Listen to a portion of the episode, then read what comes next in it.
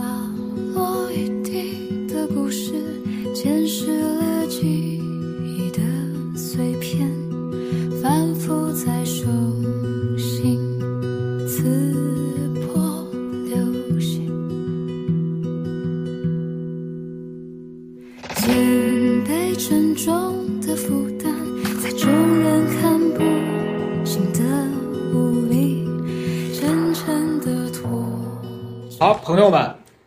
天哎呦，你们这地方 这这这这个地址很不妙啊，叫怎么了？女王大人夜宵，这是什么东西啊？在一个特别神奇的地方，我们在北京，哎呦，新鲜了。嗯，我们跟一位老师在一个办公室里，因为对我们开了个公司，没办法跟你开场，你 就是十句话都引不到这个头上。今天我们请到了一位，也是我们一直期盼很久的一位嘉宾，嗯啊，王继兵老师。欢迎王老师。王老师，谢谢谢谢嗯谢谢。王老师，大家之前有知道，其实我们之前咱咱们上次就是在那个现场之后，我们录了一次，然后有很多粉丝还有好多朋友是知道您的，然后还说您其他的诗也在别的书里边出现过，嗯一个人也要活成一个春天，说里边也有您的诗。其实上次我们跟您做完完那个现场的活动，因为当时没有录音，啊，我觉得还有点遗憾，所以今天专门就王老师来北京，我们就又约了这这样一个机会，说好好聊一聊。王老师最近这段时间出了这书之后，应该有特别多的采访吧？他采访是一方面，主要是太多的活动，哦 把我晒的，把我赶的都不像一个外卖小哥了。你看，怎么您都白了？都变白了。真的变白了。我那天那天晚上从这里回去的那天，到家里是八点钟了，放下背包我就说不行，我得出去跑外卖啊，再不跑我都废了。只要是有空。现在反正我以前是争分夺秒在写作，现在在争分夺秒在送外卖。这外卖能异地登录吗？比如说您到了一个城市，可以啊，可以哦它是非常自由的一个。有一个习惯，我昨天还写了一首诗歌，我说我习惯到一个地方就打开我的呃送单软件，我说这边的价格太高了。哦，是可以到一个城市，然后送一段时间，走了也无所谓，我可以到下一个城市送。对你这个车哎，这个很容，这个很容易实现这种就是，跨跨区域送单是吧？对对对，那什么就是采风加什么。但是你想那个对对对那个送外卖的那个车，其实应该公司也有会能有有租车的，有租赁有有租赁的地方。我我觉得我就是我在北京打开送餐软件，因为我也感觉到在这北京这个单价比昆山高出来很多。就是说，呃呃，外卖员收到的也很多。对，如果我说我在北京送的话，我的收入肯定会提高。哦提高我就可能经济上放松了，我就有可能有机会躺在摇椅上读书了。哦，哦，这么一逻辑，那不会，北 北京不会让你带走一分钱的。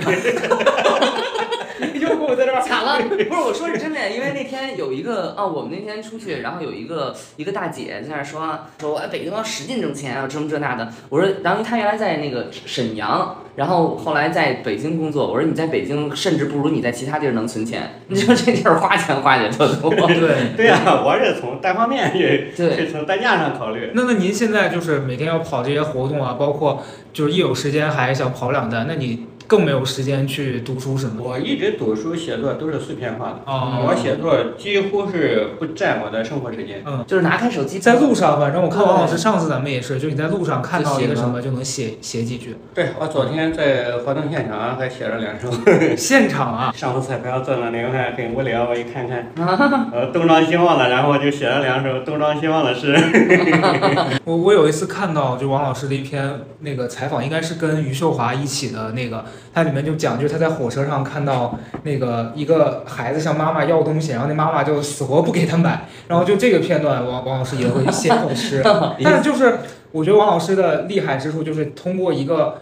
可能就是在同一个空间里面，另外一个视角在发生的一件事情，他能联系到自己身上，写一个就是很很带感情、打动人的。要是你写的话，要我写，我就写 Z 妈妈真是抠搜，这 种对别人的羞辱，你要写就是那种公众号社会新闻类型。对，就是童童年阴影都是来自妈妈的吝啬。哦，有了有了，十万加。其实我时常设想，就是我写的一首诗歌，就仿佛是年轻的时候小时候那一块一块补丁。哦我这一生，我希望能补成一件白大衣，哦，到最终把这件把这个诗歌拿出来，它是一件一件衣服。嗯啊，白大衣可以是大一点的，可以是小一点的。嗯，我希望能能像写作像做衣服一样。明白。像我有时候跟人聊天，或者是谈到一些大家在呃读过书之后的感受啊，或者是任何生活里面小的这个片段，我经常会觉得可能对方跟我看似在聊一件事儿，但大家可能就是其实是就有点鸡同鸭讲的感觉。就您会有这种很分裂、很跳脱王的。二心想这帮人说什么这呢？这这种情况都有，你包括读读诗也有啊，因为很多人写的作品，比如说我们写一个同题，嗯同一个题目，你表述的和别人表述的完全是不在一个方向上的，嗯这这些这正常的。因为大家是生活在不同的环境里，嗯，呃，包括平常的生活习惯、文化背景的不同，他的观点肯定不同。就我老感觉到他这个人在，就是他对生活是充满好奇的。你比如说刚才讲的那个例子啊，就是下午有活动，早上彩彩排，他觉得很无聊，就坐在他会去写写点东西。嗯，如果是我，你肯定哎呀想不是回家，不是下午彩排，早上我觉得无聊，我就会开始在那说，哎，这破活动。负能量的，你就负能量。所以就是你能感觉到大家在面对同一件事情的那个视角是不一样的。然后我就会觉得，那两种不一样的人交流的话，嗯，就就这对于我来说，我如果跟不同的人交流，我都会觉得，哎呀，很很累，很嗯负面。但王老师感觉好像不是那样子的嗯人。那个反而他是不同的理解，反而会给你提供一些新鲜感，嗯他更能促加你促进你的写作的这种欲望。明白。天生的创作者，你真的是天生。写作它意义就是寻求生活中相同的事物的不同点，嗯这一点很重要。到我送外卖之后，嗯呃，和我以前的写作是一种分界线。嗯嗯你我一我一直是以生活中是个很内向的人，没送外卖之前，我的写作基本上都是单方面的，都是我自己的个人感受。嗯呃，走的一条线很单一。嗯而你送外卖之后，你每天要强迫着自己和不同的人打交道，嗯然后学会了换位思考。去因为你做这个职业，一定要学会去体谅别人，嗯，要不然你会老是和自己较劲。哦对。对他，你你会学，你要学会站到别人的角度去原谅自己。对，我觉得这什么叫做站在别人的角度原谅自己呀？就比如说，我有一次给一个小区里面送外卖，呃，就我就给自己说是一种孔乙己的精神，我在心里打过你了。哦，有一种孔乙己的精神，也是自己寻求自己呃在生活中寻找寻找乐观的一种一种走向。嗯呃，只有这样的你才能开解自己。嗯呃，像我写那时候干时间的人，就是因为事后的分析啊，他是我是因为这个顾客他心里不开心，嗯他是来故意刁难我。一个人留错一次地址可以，嗯留错两次可以，他如果连续三次留的地址是错的，他自己住的地址老是留错，这是肯定是有问题的。对，因为我我发生过一次类似的事情，就是 我头搬家一个月，天天没没不是，二零二都能收到我的包裹。对啊，他就是我，我有一次是我回了老家，我在西安，然后因为我在西安的时候有一次点了一个咖啡，完事儿我回北京之后，我不知道那个手机出现什么问题了，啊就我那天特别想喝咖啡，我就点了一杯，过了一会儿，那个小哥给我打电话说你出来取一下，然后我就我我就开门，我说没有人啊，就是你你是不是平行空间。我说你是不是走错楼了？然后他就说，他说你们这门口保安不让进。我说不可能啊，我刚点的别的外卖还送进来，为啥你这咖啡就不让进？嗯完完了，我当时就觉得他走错了，然后他就觉得我我在故意就是为难他，嗯然后我们俩就有点就就是稍微僵持着。后来我发现我把他点到西安去了啊，啊，因为因为我在北京跑到西安去了，因为我西安当时的那个门口的那个，哦可能因为一些管控，他是不让。外卖小哥进的。嗯然后我们俩就在那儿僵持，然后我当时对他态度也不太好，但后来我发现我自己的这个失误之后，我就跟他道歉。然后对方那个小哥的态度也让我觉得很放，就是后来我原谅自己了，是因为他一听到我点错了之后，我跟他道歉，他也就很很快就原谅我，他也没有就跟我态度很不好。然后那天之后，我就意识到我下次就我在当下有点火的那个，因为我自己没搞清楚状况，嗯但后来我恼火我对我意识到我弄错了之后，然后对方也是一个很大度的态度之后，我就觉得我以后不能再让同样的状况发生了。嗯所以我觉得像王老师讲的那个。原谅自己的这个状态，是我没有因为对方为难我而让我这个状态持续下去，再让后面引发更多不好的状况。嗯我觉得这个是还挺重要的。嗯，嗯不管是做什么工作吧，我感觉他都会遇到各种各样的困难。嗯哎，您是从送外卖开始之后，您说您的性格包括写的东西发生变化，听起来就是说从自己写自己的感受，变成了跟人更多的接受，去观察他们。对对，我其实很多作品里面，其中作品里面我不是我，有可能是对方。哦，代表性的《父亲从天下来》看过这首诗歌。这首诗歌创作的时候，其实当时那个那个父亲他不是我的父亲，哦，就是一个乡下老人。我看见他就想到了我们的父亲，就想到我们从乡下来所有人的父亲，他应该就是这个样子。因为当时刚好我父亲也在我身边，也到也从乡下到过来到我这个地方来看我，我瞬间就想到了，因为那种心酸。我希望有一个老人代替所有的父亲经历一次就可以了，大家不要再经历了。我就认为就写下父亲从天上来看我，我说写的就是我的父亲，实际他不是我的父亲。哦，但是那个感情是连通的。对，感情是是呃，他这种情呃诗歌作品，它最大的好处就是能引起情感的共鸣。嗯文学作品都有这种作用。嗯他说一首作品写的好不好，你如果能引起大家的共鸣了，有共同的感受了，这就是一篇好的作品。嗯，对，因为因为我刚才您说换了，另外就是您写的是他的角度上写的，写的他那个让我想起原来看过一个电影，然后一个小男孩，他是一个写作天才，然后他的幼儿园老师其实他自己特别想写，但他一直没有这个天赋，然后后来他就发现那个小男孩能通过猫什么小花儿，他就他就把自己当成那个东西去写，就诗歌是要嗯这什么的，所以转换一下视角。对，所以这个也是理解别人的一个体现。对但是他互相的这关系是什么？是觉得我我特别想听，就是您本身性格是这种，我就是能理解别人，还是说写作让您更理解别人？它肯定是相互的，但是哪个是比较？写作是很重要的一个环节，嗯因为我长期以来喜欢写作，从八八年开始写作。嗯早期是写小说，后来中间因为种种变故嘛，那些大家很多也都知道一些故事情节了，被父亲反对，被烧了手稿。嗯我中间保持了二十五年只写作不投稿的状态，哦，只写不投。只写作，每天都在写，写完之后我是不投稿的。嗯，我在山东打工七年，嗯在山东的时候，我每天都写作，每天都写作。曾经呢，就是有和我玩的很好的朋友，在在山东，我写好之后会读给他们听，嗯他们听完之后吧，我就把这个稿件丢掉了。我以为是仿佛找到了知己的那种感觉啊，有人理解你，可以写作，有 个有个读者，挺好的。结果后来时间长了，发现他们你读过的东西，第二天他们一点印象没有，他没有印象。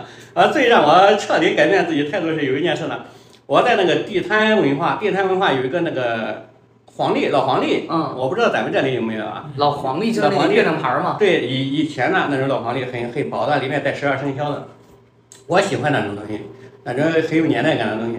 我在那里蹲在那里翻黄历，突然发现我写的一个故事，那个故事确确实实它就是我写的，但是它发表那个黄历上，那个作者什么的都不是我。啊？然后我就说，因为我们一起去玩，我告诉他们，我说这个这个黄历上这个是我写的，他们然后就哄堂大笑，他们感觉到是一个笑话，嗯他对你产生了严重的不信任。哦呃，从那之后，我几乎是把自己封闭起来了。我写的作品就不再分享给别人，哦，可是这个是怎么被皇帝给盗版盗走因为？我写好之后我不留底稿。比如说我今天写完了，您就把那纸扔了，我就扔了，所以被别人那就应该是被另外一个喜欢写作的人捡到了，然后他用这篇投了或者卖了。对，然后就发表了。啊，钢条就这么巧被我捡到了，我看到了这，然后我说出来之后，别人不相信，他不信任我。哦。对哦，您讲这故事太有代表性吗，因为现在就是很多创作人都特别害怕被盗盗版，被盗版完了之后你再讲，那互联网更没人信你。对，就是你自己发网上，为什么我们都不敢发网上？你发网上之后，你不定被什么地方弄走，弄走完了之后，你又发微博，人家说根本没有这事儿，就很不得。不说，你这个视角跟我完全不一样？这是一个早期的，就是盗版呀，我懂，但咱俩很 local 的一个盗版。咱俩听到这个故事，我刚听到的重点是在于你你跟你不被别人理解，哎你跟一群你看似能理解你的人，然后他们不能理解你，然后你天天在盗版。我的关注点还是在知识产权保护这哦一方面，你知道吧？所以就是说，盗版很早就有，但是月月月亮牌儿 也是从。但是我刚也想说，他投给黄历应该也挣不了多少钱，黄历应该没什么稿费。但你你直接给人家肯定会白给你嘛。但我觉得这不是你写的，那个年代，他更追求的是我的东西被印在纸上。哦，就我小时候也会给那种什么儿童杂志，就啊，就所以您当时并不太 care 被盗版这件事。我不在意这些事情，因为我就没拿着他就发表的这个信念。对没但你没你只是。您只是想让别人知道说这是我写的，但这个他们都没有认可。对，其实我每年晚上还喜欢和他们分享。我写好之后，我会把我写的东西给他们看，嗯，然后最终他们对我是，您就是您当时这个外卖员的同事们对吧？那不是，那不是，那是时间早了，那还是九十年代八几九十年当时九十年代的事情，身边的朋友大家身边的朋友。大家坐这儿听，我从九二年到一七年之间，呃，一稿没投，但是每天都在写。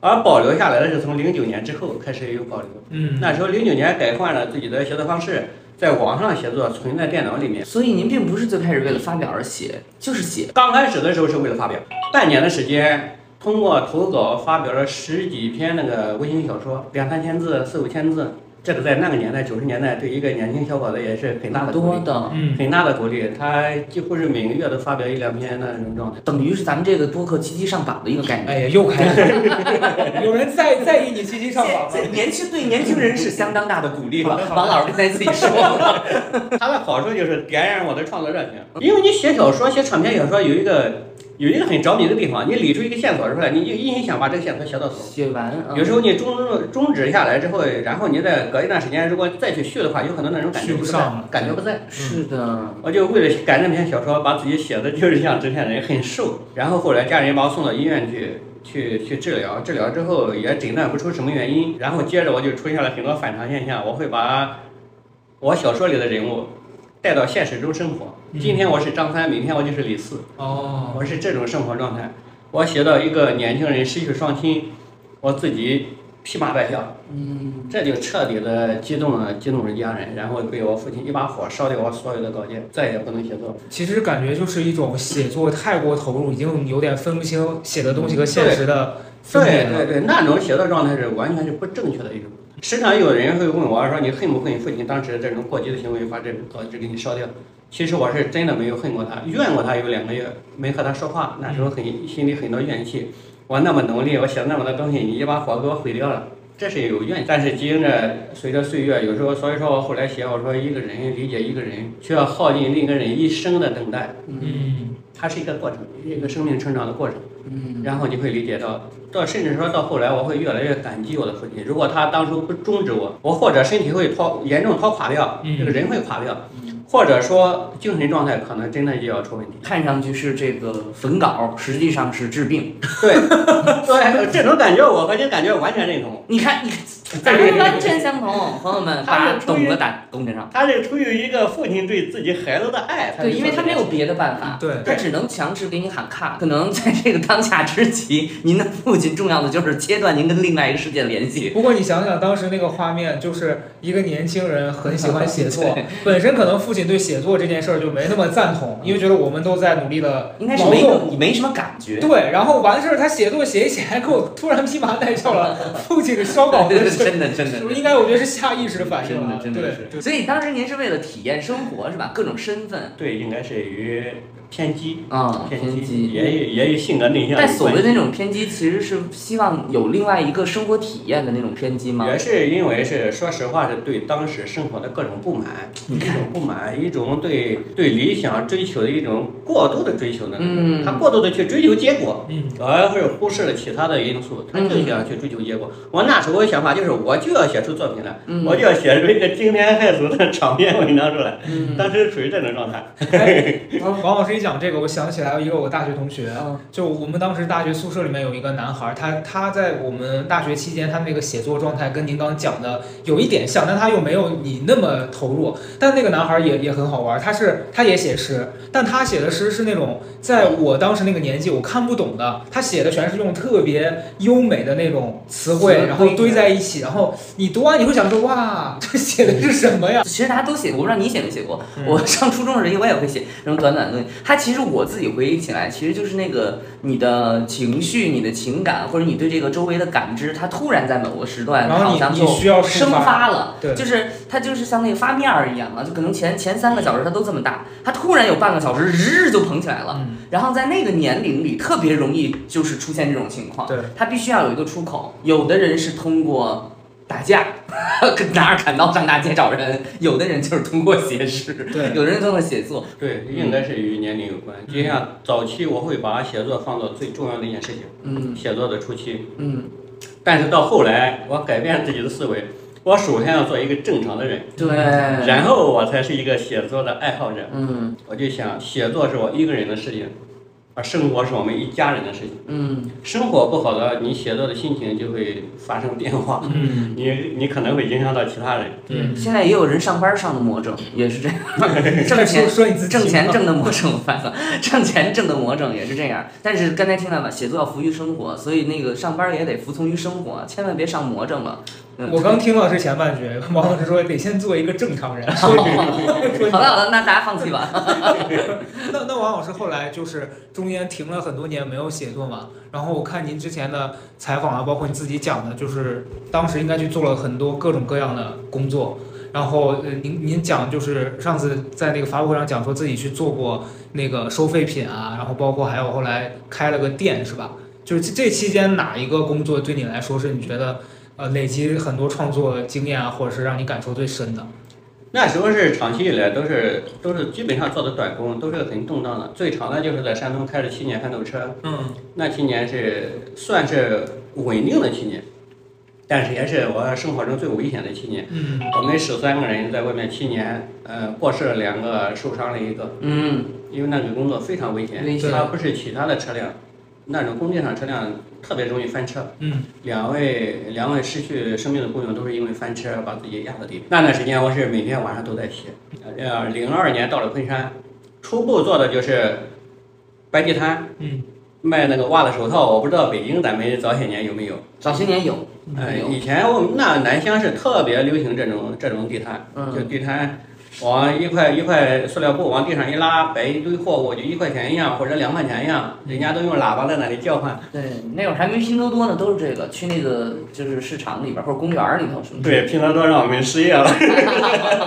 拼多多道歉。你这个，你跟拼多多道歉吧你，你自己在这边买的不亦乐乎，让人家道歉。对，王老师您继续。呃，然后我让我老婆去看地摊，我自己出去卖水果。嗯呃，我们是这种农历方式是一年多吧，不到两年，攒下了三万块钱，嗯，原算很厉害不错不简单啊。也算不错的，在零二年到零三年里左右的时候就攒下这么一笔钱。那时候我就想要改变自己的生活方式，就真正的像模像样的开一个出租屋、呃出租店。哦，就原单位两米六，它只有两米六，很小。但是呢，我把它两边往后纵深，纵深是无限的，我给纵深变成宽两米六、长四米的一一一间小房子，在里面租书，嗯。都是其实进的书倒是都是从新华书店啊什么各处进来作为租书，但是我忽略了一个因一个重要的因素，租书是需要手续的，文化店是需要办理营业执照啊或者是审批，我这什么都没有，因为我不懂。做了两个月，然后被关闭了。被作为那个手续没有手续，就属于违规经营被收缴了。哦，收缴之后就是那一瞬间 是一贫如洗，那那那些书就没有办法再换成钱了，对不对？人都没收了。没收了呀。您是无证经营，对最重要的更加是我们一直很贫穷，嗯长期的贫穷，他会一直是处在我们我们最拼的时候，你知道什么情况吗？最拼的时候，我们晚上十一点半休息，早上都算不上早上，凌晨两点半起床。哦，那个是那个时候是在干嘛呀？我们家里开一个小店，嗯。杂货店，嗯，另外还做早点。哦，早点你必须两点半起来发面醒面，是。呃我们叫发面，准备早点了就。对，我们是做油条、做凉、做粉皮这些东西，三万块钱去开一个书屋，包括碟片，就那个碟片就是纸盒子装的，我出租碟片，这一盒碟片就一两万块。啊，被没收之后，我所有的货、所有的钱都去进货了。那天被没收掉，到中午的时候，我身上连一块钱都没有。哎呦我天哪！然后收走之后，我一进货来，我老婆还说我当时说，你看你进的货那么多，在上面连站的地方都没有，不要说坐了。我说你看咱现在宽敞了吧？那是几几年呀？零四年，零四年，当时这种出租还有就什么的，当地应该还是有市场的，是吧？非常有市场。嗯那时候一天，呃，反正比干比我去捡破烂，比我去摆地摊赚的多。但这个事情就是一个比较大的经济是就是这个损失，对吧？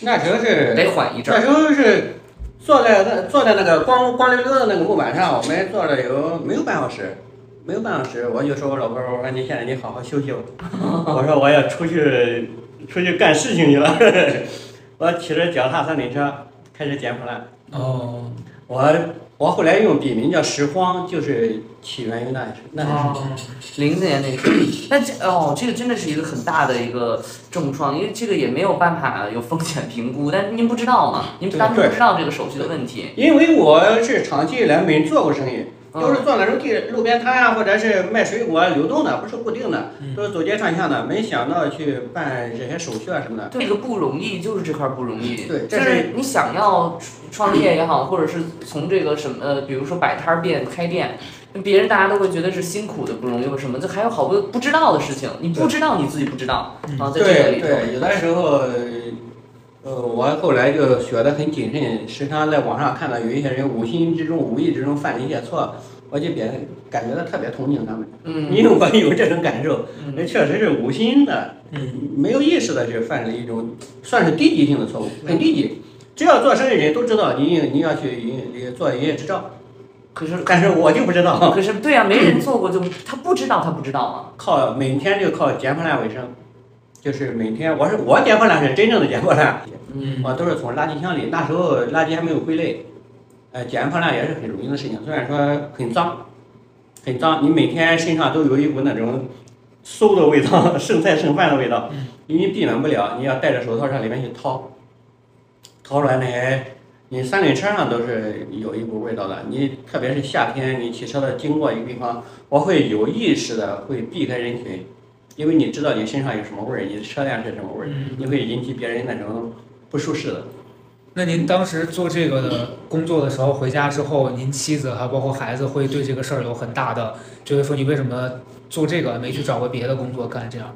没有本钱，啊、没有有没有本钱嘛？因为当时一分本钱都没有。我那一天下午是捡了四十多块钱，解决了当天晚饭和早饭的问题。哦哦，接下来就面临一个租房问题，嗯因为那时候房租到期，房租是按一个月一个月交的，一个月好像是不是八十块钱就是五十块钱，嗯但是没有这个钱也没有，没有。我后来想，我说咱就不租房子了，人家那里当时那里昆山有一条五松江的那个岸，一个一个拐角，一有一公里长的路，都是停的旧船，就是人家淘汰的那旧的铁皮船。嗯两千块钱可以买一个，三千块钱也可以买一个，五千块钱可以买很很像样的一个。很多打工者都在住在那个船上，他在船上，然后封起来是成为一个家，哦，那是我非常羡慕的一个地方。我就想，我要有这个船在上面住，多开心，况且不要房租。然后我就受他船的启发，我就在他河的对面，他们是在河这一面，它中间有一条路，我在河的这一面。这一面，因为这一面它船是过不来的，中间有个桥，况且这边水是水质不一样，这边水质是有点臭，它是拆迁区，没有人管理。我用了一下午的时间拉来几车木头在这里哈，我后来在水里面自己下木桩，在水里建了一间小木屋。哦，那是我感觉到那是木屋建成的时候，是我们那段时间最开心的时候，因为我们有地方住了。是我人有的时候人家时常问你说你对昆山最好的记忆在什么地方？我最好的记忆就在那里，那个地方是我在昆山生活最艰苦的地方，生活靠我捡捡捡破烂去维持日常的生活，啊住是住在水面上自己建的小木屋，刮风下雨是在水里摇晃的。你毕竟咱又不是专业的建筑。嗯就是用一根一根根木桩下在水水里面，用钉子钉的，它刮风的时候在里面会摆晃的，会晃，刮风我们在那里面会很害怕，呃害怕房间倒了之后会把我们一家扔到河里去。那时候带着两个孩子，呃扔到河里去。那时候我儿子才几个月大。呃那每天到这个恶劣天气的时候，你会发现邻居用手电去照，他用手电给我们家打光，他照来的时候光让你感觉到特别安心，因为有人关注你，你不会有危险，你有危险马上会有人帮助你。嗯那样的光是才是我在昆山最感动、最记忆最深的时候。就从那一刻，我就感觉到那地方人是的确非常的好。然后后来，也就是从那一刻开始，从我们建成小木屋之后不久，没有多长时间，就有人往我家送衣服。嗯十几年，我们家所有的衣服，包括我穿的衣服，都是那地方的乡亲接济的。我们不用花一分钱去买衣服，每天的衣服都，每年衣服都穿不完，我们还要反过来就送给我们自己的亲戚、老家的亲戚。每次一对老夫妻骑着三轮车，带着一大袋衣服来送给我家，还能找到我送过来。他说这衣服送给你家，他为了照顾我的自尊心，他的衣服洗得很干净，他认为自己专门洗的，洗得很干净，然后还买了几件新衣服在放在里面。天，他就是为了照顾你的自尊心，所以说那地方的人给我带的感觉很善良对，特别的昆山哈，昆山。嗯，昆山，就我听完这个故事，我觉得特别有画面感。嗯就因为小时候我们家是属于那种，就我爷爷奶奶会把家里可能有一些衣服什么给给老家亲戚啊什么的，但但是就是那个时候你会觉得做这件事儿它是一个下意识的动作，就你觉得这东西我我好像没用了。帮不到我了，然后呢给别人别人要就就给人家吧。但是王老师讲的这些善良的人，他们是那种就是即便你你已经到了一个小区里面，但我我怕你有困难你不说，所以我还要主动来找你，然后我还在里面加了几件新的衣服，就这种很细节这。种情感是好像现在很难体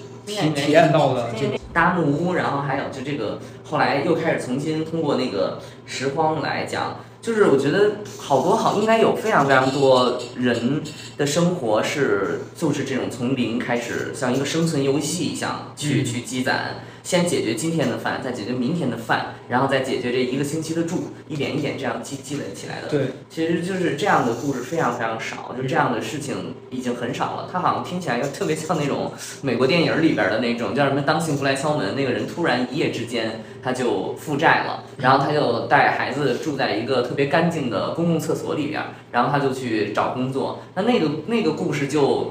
就是特别有传奇色彩，但其实真实的很多的人的生活，他不可能第二天就上华尔街工作了，第二天不可能夸夸就开始点钱了，就大多数是要有一个持续的、有毅力的把这个事情坚持下来。嗯，我觉得这个是是是我我们今天很少听到的真实的故事，反正我我生活中很少听到这样的。我我的感觉是我在听到就王老师您讲的这个重新开始，因为我刚才问问我说，就是你去做可能拾荒这个事儿，旁边的家人什么会不会觉得说，哎，这个事儿你为什么干这个呢？但是好像其实我我的视角我忽略了一点是，我如果不做这个，我当天的问题就没法解决我没。有这个疑惑的点是在于我我感受到的、听到的就是，当你没有任何本钱的时候，你自己就是唯一的本钱，就是自己这个身体，自己今天干什么就是你唯一的本钱。对，他就有一种我必须得先把今天眼前的问题解决了，我再想后面。但是其实你放在今天，咱们周围的很多年轻人也好，或是其他的一些遇到困难的人，他们在遭遇这个重大的变故之后的第一件反应是完蛋了，就是我怎么办？我我不会再好了，所以他就不会去想说我怎么解决，他说那我就先摆烂，摆到哪一天，如果有人帮我，或者如果奇迹发生，让我一切全部恢复，我就在想，然后这就是有资本的情况下嘛，就他嗯他有退路嘛，他有那个资本，他才会这样去想。嗯，对，所以我觉得其实那那个精神是很难得的，就是我我要呃继续活下去，然后先把这个事儿解决了再说。说刚才说送给我们衣服那年那个老头老太太，她都八十多岁了，她让我最感动的一点就是什么？她的记忆力不是很清醒，她来的记忆力不是很清醒。我跟她交流，然后感觉她不是很清醒。嗯，但是她最让我感动就是，他送来的衣服我们家孩子都穿不上，啊，孩子都穿不上，都穿不上。为啥呀？她送来的都是七八岁、八九岁那个孩子穿的。那时候我最小，我儿子最小，他已经长到一米七了，现在将近一米八。啊，他都长到一米七了，他送来的衣服也最就是十几岁的小孩、几岁小孩穿的衣服。哦，他的记忆力停留在我们在船上住的那里，哦，天哪！哦，这个是让你很震撼的一件事情。你知道吗哦，他就不知道你的情况，他知道，况且他潜意识里在给你攒衣服，然后他给你买新的衣服，买新的还买童装，这个让我特别特别感动。然后我就把这些衣服全部打包，全部让然后给家庭里面家庭我们有个家庭群，把尺码报出来，报到家庭群里面，哪家有这样的孩子，我们就把衣服直接送。哦，多好心的好心人啊！他虽然意识不那什么，但他但他还有这个好心哈，他他还还在还在做这件事情。对啊，所以说就这些，特别是这些事情，特别容易让你感动，嗯特别容易感觉到这个人人与人之间关系的这种美好的这种，嗯它会触动你，嗯，特别会触动你。真的是很很宝贵。你知道我听完这个听完这个故事，我陷入了 反思。反思就是我总结一下，我觉得王老师的生活一直是在我的视角啊，嗯就是在尘土里面去掏金子，就是他会在一一系列可能发生的，在我们看来是比较辛苦的生活里面去你是在鸡蛋里头挑骨头。哎，面对生活，就就是王老师生活已经有很多，其实，在我们看来是挑战的事情了，他还是能找到他觉得很珍贵的东西，然后去创作。我刚才想到，就是我觉得某一刻，我刚才王老师讲的时候，我觉得是特别富有的时候，就是你有穿不尽的衣服，啊，你有你有你有穿不完的衣服，这就是很富有了。对。这富有不是那个金钱上的富有，是就是呃，心灵你你知道有这么多的人，他可以给你，然后有那么多的人关心你，嗯然后有那个有那个那那束光打进来，然后有人，这这些才是富有的东西哈。所以对他不是一个人了，对是所有这些，人。你会你会感觉到人与人之间，人与人之间这种这种关系，你会感觉到说句说句大话，仿佛有点空的感觉，仿因为感觉到人间是有希望的，他是向上的这种感觉。嗯哎，有时候聊天我会避免说这些话，防止人家会说你净净说这些套话，嗯确实是这种感受。嗯，每次跟王老师对话，然后我会获取很大的能量，纯属是如果你相信他，他就是真的，那个不是套话。就是好多人会听到别人给了很正面的话，就第一反应说啊，你看你又在说一些鸡汤，你又在觉得鼓励我这些，我不想听这些。但是我觉得是不是可能就是像我刚讲的，是因为你把自己困在了那个不好的环境里面，所以你看到的所有东西它都是限制你的。但是王老师他即便是在生活比较困难的时候，住在那个摇晃的船上，他看到别人给他打了光，他就觉得有人在关心我。我觉得这个是很难得的一件事情。你在做外卖员这个期间，有发生哪些事情是你印象特别深刻？你觉得就是很感动的都说保安和外卖小哥是对立的，啊？有一有一网上流传一个想进，一个不让进。网上流传一个段子，说我白天呃做保安去去骂外卖员，晚上做外卖员去骂保安。我遇到了几次保安，就特别是有一次我进那个小区去送，很多小区管理是不让外卖车辆进去的，对，你要把车辆停在小区外面，然后步行跑进去。嗯。但是有的小区会很大，特别是那种相对有一点年月的小区里面，它那个楼栋号是看不清楚的。对，还有的楼栋排列是无序的，你认为它应该是一二三这样排过来的，结果它一好像在这二正面二突然跑到那个角上了，这个小区也有，哪个小区你小区是顺的呀？OK，都有都有这种情况都有。你们小区才是，他们小区是一三五，因为一它是一二三五，因为他把那四归了，所以你每次都觉得是错过了一个。他们那小区才奇怪呢我们，那小区是他信风水。对他们那小区楼层也是，哎，这种小区很多哎。对，没有三，没有四，没有十三，没有十四，然后你不知道你在哪儿，你对不上那个号。我我遇到的有没有四的小区遇到过，嗯但是有的小区，包括我们我现在生活那个新城域小区，呃，说小区名字了，我在那小区，然后你找到四十八栋，突然四十九栋消失了，没了。哦，然后你会你会非常在那里着急，非常的转，非常的找，然后你突然发现五十几栋之间突然加了四十几，它夹在五十几中间，你做梦你都想不到，对，反正不好找。特别难找。然后那天晚上我去的时候，呃，那个年龄那个保安年龄和我也差不多。他一看见我之后，他说：“你都多大了，你还送我送外卖？”我说：“笨嘛，因为也我被人家说过，你那么笨，那么年龄那么大还送外卖。”我说说笨嘛，没办法，只好送外卖了。然后刚好我手机里就说你的订单还有五分钟超时，他一听，他说那你来不及了。他说这个你找这个东西我非常难找，他说干脆你跟我走吧。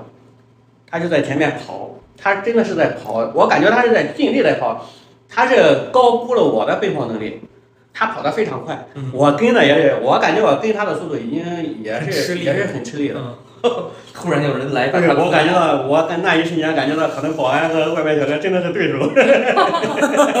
他他在用行动害你。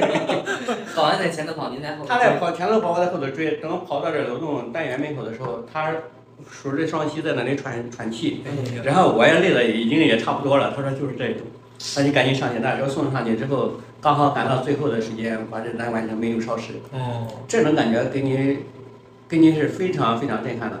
所以说这些事情，有的时候人家说写作者你不要去，特别有一部分人啊，咱不是说所有人，有一部分人认为，写作者你不要去写歌颂的东西。我认为歌颂还是需要，嗯，它是一种美好的事情，你凭什么不去歌颂呢？对，它不是说咱可以去抨击一些负面的事情，但是正面的事情确实也需要歌颂。对，你不能把自己摘出来说我就要写批判类、批判类型的，或者说我就要写歌颂类型的，这是不正确的。你要根据事实去决定你这一首一首作品的走向，这才是应该作为一个这诚实的写作人应该要去做的。对，而且我也觉得，就我作为读者来说，我现在这个阶段，我看到呃创作的这些，不管是诗歌还是文章，它里面揭露了一些可能在大家看来是比较黑暗的这些痛苦的部分，但它结尾给我希望，我会觉得这个这个过程让我有成长的感觉。但如果你只给我那个地方，我会觉得我要再花时间消化你给的这个负面的东西会会很吃力。今天我在想，为什么就是您二位的这个书会会在这个时候被大家觉得说哦，好像找到了希望，是因为可能这几年的生活对很多人来说也是比较辛苦的。然后你们从事的这个工作，他是那个胡老师在做送快递，然后王老师在做送餐送外卖，就是这两个工作其实跟现在年轻人的生活是离不开的，因为大家就是。拼命的在网上买东西，然后被工作缠住脚之后，然后也没时间去体验生活，去做做饭干嘛的。然后你们二位就是，其实是在我看来是你们的工作是连接他们生活的某一些，呃，就是从一个点到另外一个点的。然后他们通过看到你们在你们的生活里面的表达，然后让自己也觉得说，哦，原来他们的生活也是跟我们有共同之处的。因为可能平常他们没看到你们的创作的时候，呃，包括我也是，我以前会觉得说，呃。我没没去想过说，就是这个给我送餐的人，今天他要不要去考虑他工作之外的其他的事情？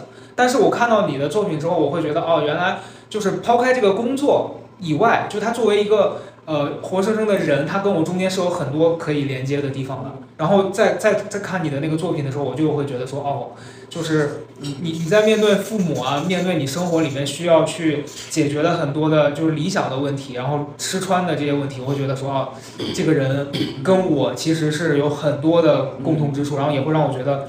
他那么努力的在生活，对我来说是一种很大的鼓舞。也很少能看到这种作品了，就是大家基本上都都都在为大家都知道的事情讨论，就大家都那个已经我觉得没什么结果。我觉得反而是那些简单的、美好的那些东西，是我们不太常见的。一座高楼它是立体的，一座房子它也是立体的，包括甚至说我们对生命的理解，怎么样让自己过得有趣或者过得精彩。其实人生我的理解就是，我今年已经五十五岁，人生其实就是两段，一从终点到。呃，从起点到终点，它就这么长。无论你是走一条直线或者翻山越岭，它的它的距离是相等的，但是它的中间的过程取决于我们自己选择的方向。嗯，这是这个这个对我们生命的体验很非常重要的。嗯，他其实你每次说这些，我都觉得特别特别正确，而且特别积极。哎，所以我有一个问题特别想问王老师，就是面对今天很多的年轻人，他们会有一种呃无意义感。就我现在能感受到，我周围的年轻人每天都在觉得这个事儿没劲，嗯，没意思。对，然后就是也觉得自己的工作也不喜欢，然后生活又没有什么让他开心的事情。这这这件事情，其实我一直和我家孩子也经常，我估计应该也没有这个问题。对，经常会聊到这些问题。比如说，包括我家孩子上班，哎，好没意思啊，有什么的，我不想上了，我想去干什么什么，他会有这些情绪在里面。其实这些都是完全是对于自己对生活的理解，嗯，哎，完全是自己生活的理解。你感觉到没哪件事情是有意义的，所有人的幸福感都是看不见的。我比如说拿我们普通人来说，我追求的就是我有有钱，我仿佛我就是幸福的，嗯。但你反过来看，一些抑郁症患者或者是一些走极端路线的人，好多都是他也不缺钱，我们认为的有钱人，对他不缺钱，他反而感觉到比我们更不幸福。打个比方，拿到我自身来说，我今天送外卖。一天我累的已经到晚上，我都连鞋都都我都不想脱了，澡都不想洗了，我就想在那里躺一会儿。但是我今天写了一首诗歌，我躺下来的时候，我翻了我这首诗歌，我这是幸福感就出来了。嗯，哎，我很满意，因为这这篇作品我写的很满意，这就是幸福感。我看不见，也拿不着，况且长期以来我靠着支撑自己，它会给我带来很强的幸福感。这事儿有技巧吗？寻找幸福感这事儿有技巧吗？就是寻找自己的幸，寻找自己的兴趣点在哪里。嗯。这是这是一个目标，对，是一个是一个长期的一种自己和生活的一种磨合。嗯，我的有时常有人认为我说您对未来有什么打算？我以前一直就是说我对未来打算就是把今天要过好。嗯，今天过得达到我想过的目标了，这就是我的幸福感。嗯，比如说我今天捡破烂的时候，捡破烂是我最艰难的时候。我早上出去的时候我就想，我今天我能捡到一百块钱。我就很开心了，结果后来我捡到一百多，这幸福感就出来了。虽然它很渺小的，在别人看眼里看来很微不足道的，但是这一天下来了，在我把这个破烂卖掉之后，我今天捡完了，把这破烂卖掉了，我卖超出我今天想象了，我卖了一百多块钱，这就是普通人的幸福感。嗯，很简单，它很简单，很满足，它那一瞬间会让你很满足，所以哪怕它很短暂，呃，就这卖掉这一一一会儿，就这一瞬间，你拿到钱的这一瞬间，哎，我今天感觉到值。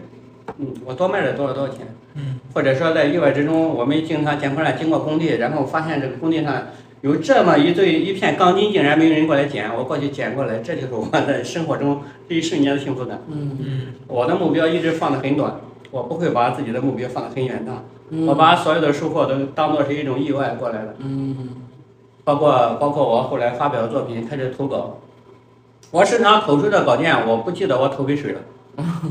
我会我会过一段时间，我早期的投稿就是，比如说我写了这一百首诗歌，我会分成五个文档，嗯。投五稿，投过之后，这中间这两个月我不投稿了，我停了，我然后再创作这一百首或者创作这两百首一个打稿。再投，这中间之后，突然你会收到收到那个回信，或者收到稿费，或者收到样刊，你发表了，这突然之间过来的时候，这种感觉也特别的棒意，外之喜。这也都是幸福感的一些来源。所以您跟您家孩子这讲，他比如说浑身难，其实没劲，没没没意思 我觉得王老师家可能养不出你这啊，不是样的孩子。大概这意思嘛？可能措辞不一样，但是这个这个意思嘛。那您会怎么就您就会我就会用用具体的把它让他把目标放小。嗯所谓的幸福感，就是你的你的目标越小，幸福感来的越快。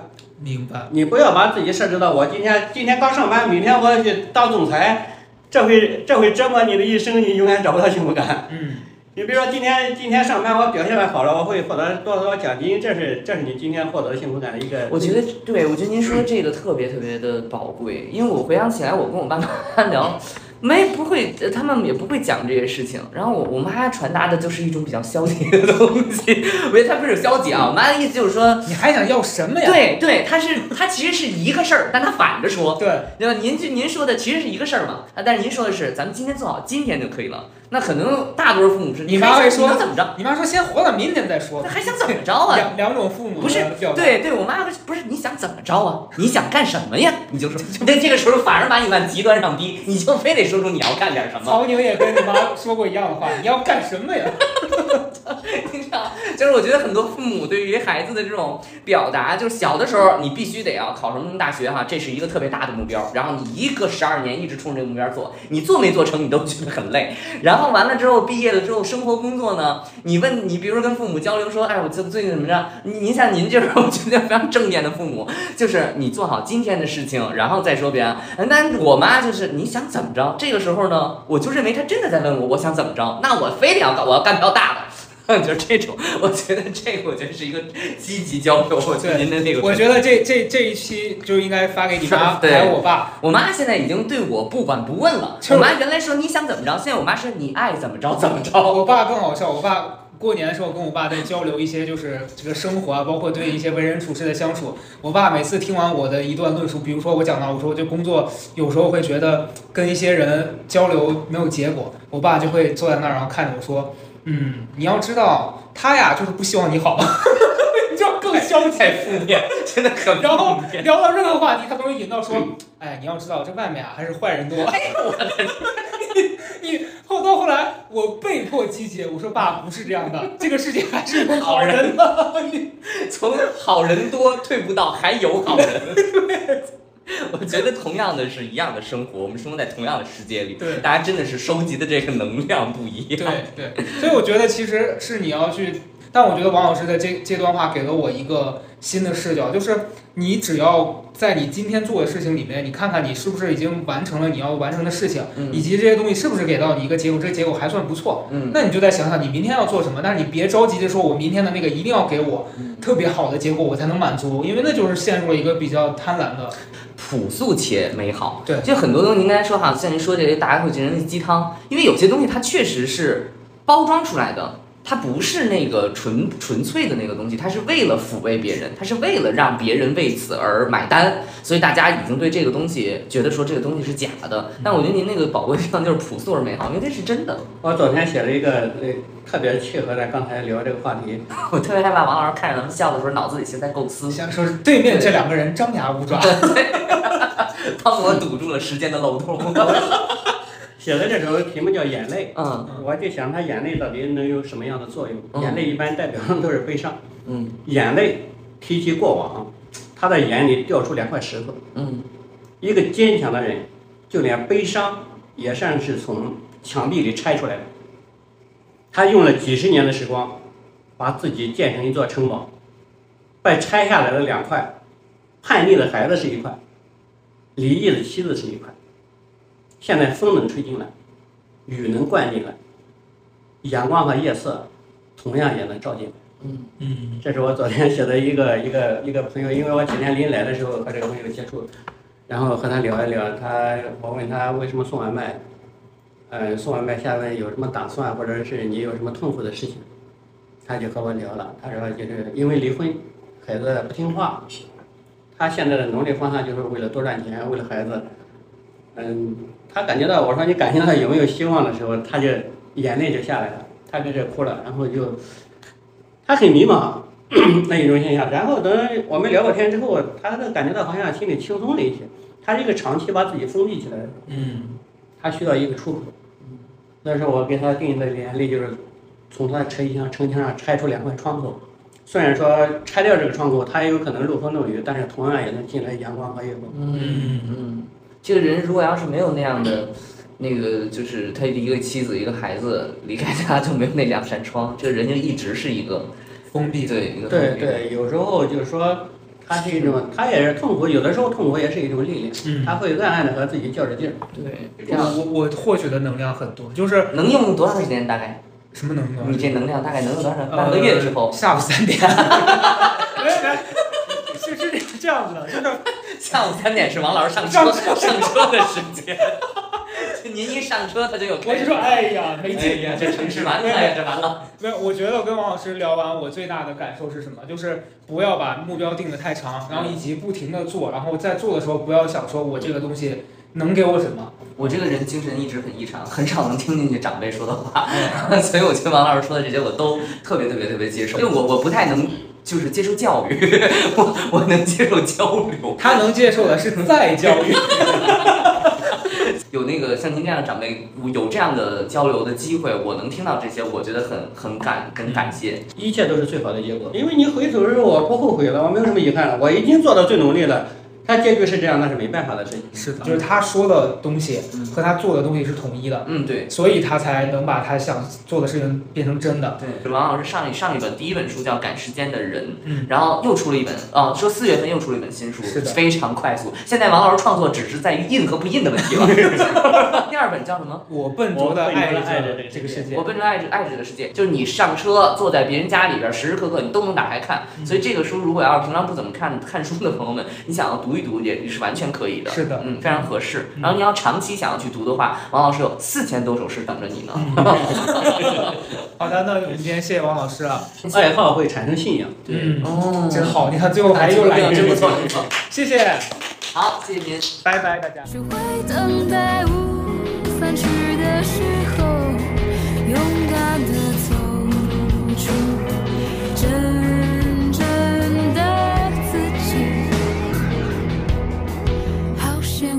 how